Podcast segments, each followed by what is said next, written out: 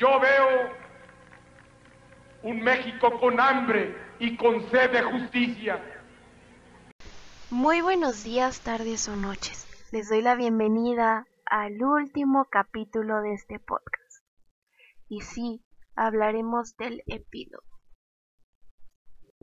Ya conocemos los hechos, ya conocemos la sentencia. Ahora vamos a hacer un recuento de los años. En Lomas Taurinas, en el año 1994, Luis Donaldo Colosio terminaba su discurso para dar fin a su meeting. Como ya se conocía, al candidato le gustaba caminar entre la gente al final de sus meetings. Le gustaba convivir con su pueblo. Esta vez no fue la excepción. Caminó, pero a, la mala organización de este meeting se empezaron a romper las vallas de seguridad para el candidato. Buenos días, tardes o noches. Te doy la bienvenida a este tu podcast favorito, Misterios Mexicanos. El día de hoy seguimos con el caso Colosio. Pero esta vez seguiremos hablando de Mario Burto, pero un poco más específicos. ¿Por qué? ¿Por qué Mario tendría que matar a Colosio? Las ideologías que traía Mario son bastante extrañas.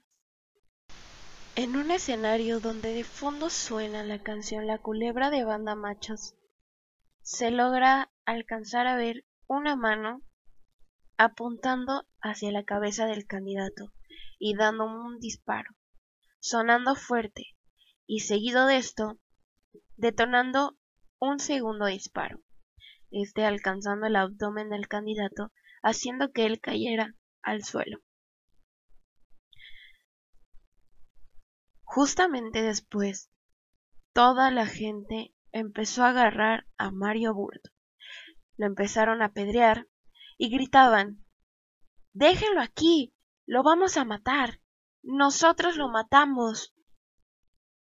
Todo ese tipo de comentarios se escuchaban y de fondo también escuchaban los gritos de personas, de mujeres desesperadas por todo lo que había sucedido.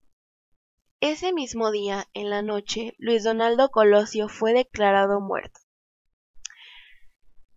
Poco después, como ya sabemos, a Mario Burto se le otorgaron 45 años de prisión, pero descartaron que él actuó con más personas y descartando también a Carlos Salinas de Gortari, presidente en turno en esa época, de que había actuado desde Los Pinos.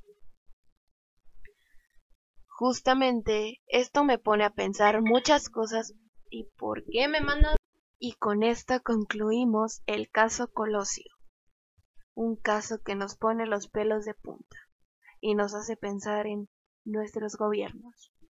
Yo soy Shain Contreras y gracias por escuchar.